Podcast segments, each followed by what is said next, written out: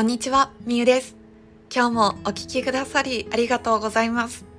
このラジオでは夢を持つ大人に向けてヨガインストラクターとして働きながら夢を叶えるためにサイドビジネスとして事業活動などをしている私が同じく夢や目標を持つ大人に向けて毎日の行動につなげる思考法やあなたに伝えたい言葉をシェアしています。さあ今日も後回しにしなかったものをシェアさせていただきます。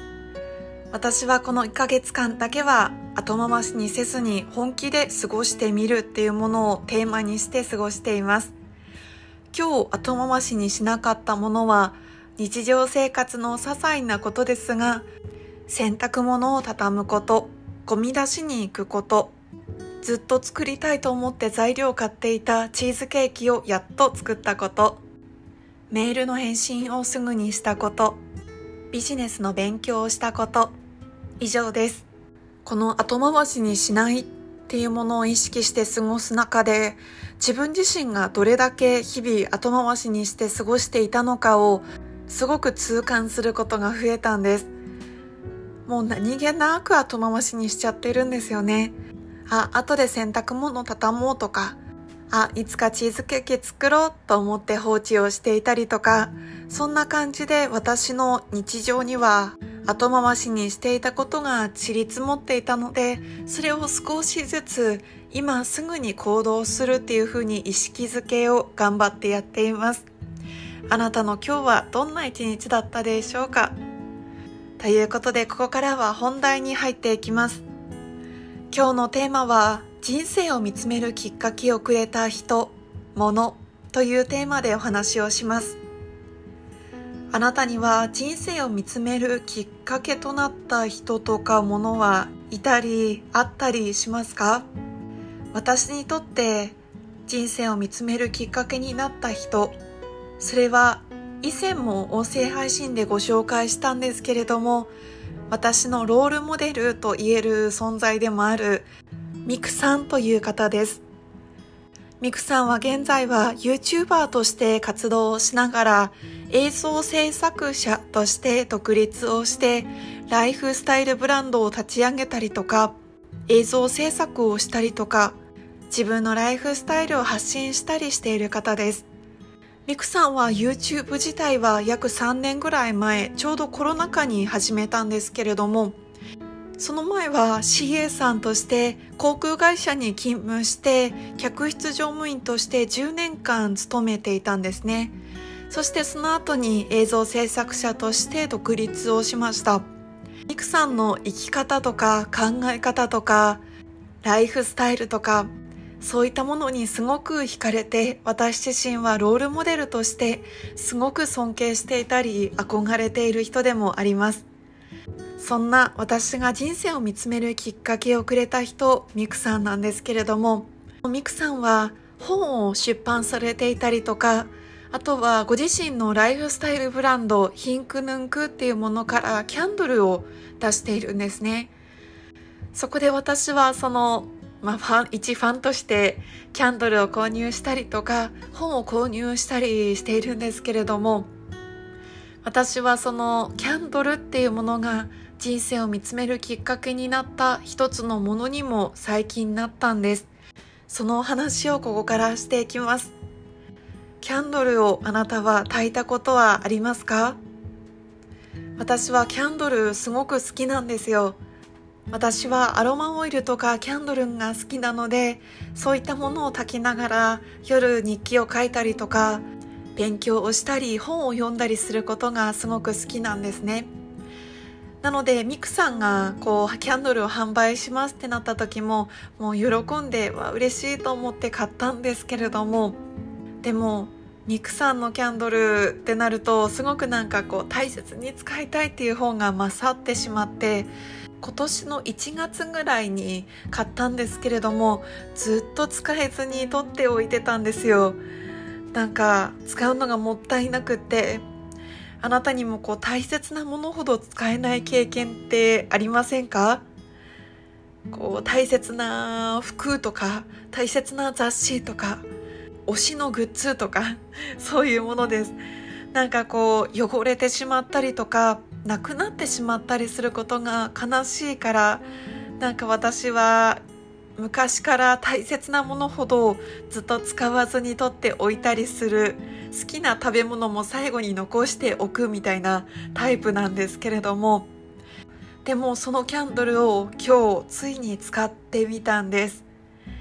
それがなぜかというとミクさんの YouTube の発信そしてインスタグラムのストーリーに書かれていたことがきっかけだったんです。数日前にミクさんのストーリーでは最近すごくこう疲れていて久しぶりにすごく自分が癒されたっていうのを投稿していたんですね。でそこにお風呂でこうキャンドルを焚いている写真が載っていたんですけれどもこのキャンドルはもう自分は何個目だけれどもこのキャンドルは自分が頑張った証だっていうふうに書いてあったんです。その時にハッと気づいたんですけれどもミクさんはこんな風なことを言っていたんです。キャンドルって使うとろうが溶けてなくなってどんどんそのキャンドルのろうが少なくなって最後は使えなくなるじゃないですか。それって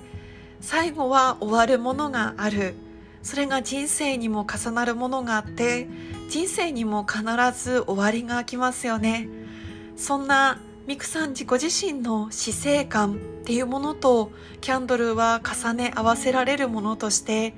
すごくキャンドルは好きな存在なんだそうです。そしてミクさんは人生には必ず終わりがあるっていうものをポジティブに受け止めています。終わりがあるからこそ何かを成し遂げようとしたり幸せを引き寄せようと行動することができる。そんな風に言っているんですね。で私はその言葉を思い出して今まではキャンドルをもったいなくて使えなかったけども今私は夢に向かって頑張っている途中にいる。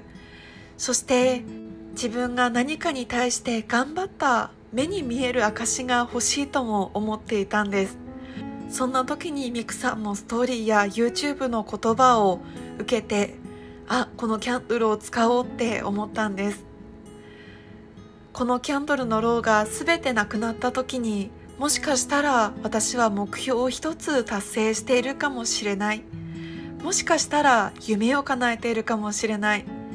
そう考えると使うこと自体もすごくワクワクしたんです。キャンドルのローが溶けてなくなることは決してネガティブなことでもなくて悲しいこととして受け止めなくてもいい。そんなことを教えてもらった気がします。だから私はこのキャンドルは自分が頑張りたい時夢に向かって何かをやっている時に使おうと思っています。で今日早速使ってみたらなんかこう自分が夢に向かって頑張ってる時ってなんかちょっと力んじゃったりするんですよね。ワクワクだけじゃなくって夢に向かって頑張る時に何かを勉強しなきゃいけない何かを頑張らなければいけない時って少しストレスがかかってしまったり呼吸を忘れてしまったりすることがあるんですけれどもこのキャンドルを使いながらやっているとこのキャンドルはアロマキャンドルなのでとてもいい香りがするんですね。でこのキャンドルの香りがふわっと香った時にすごくリラックスできたんです。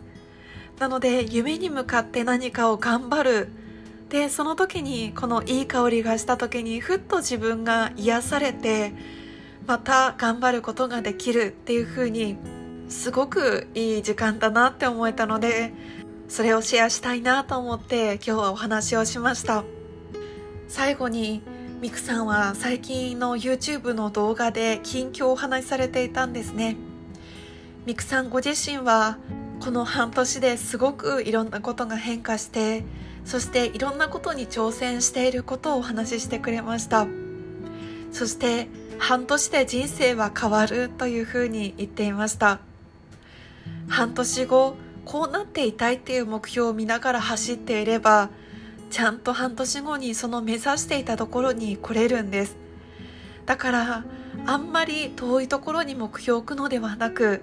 半年先のことを見据えて少しずつ頑張っていくのが結果につながっていくんじゃないのかなとおっしゃっていたので私はその言葉にとっても勇気をもらいました。半年で人生は変わる。私は今年2023年の12月半年後の自分が笑っていられるようにあの時頑張ってよかったって心から言えていれるようにこのキャンドルと共に頑張っていこうと思っていますあなたももし頑張りたいこと夢に向かって過ごす中で何かあなたにとってプラスになるものとかあなたを癒すアイテムを取り入れてみてもいいかもしれませんということで今日は私の人生を見つめるきっかけをくれた人、物というテーマでお話をしました。最後まで聞いてくださり本当にありがとうございます。夢を持つ大人のためのラジオ。夢は行動することで叶います。一緒に夢を叶えましょう。それではまた明日。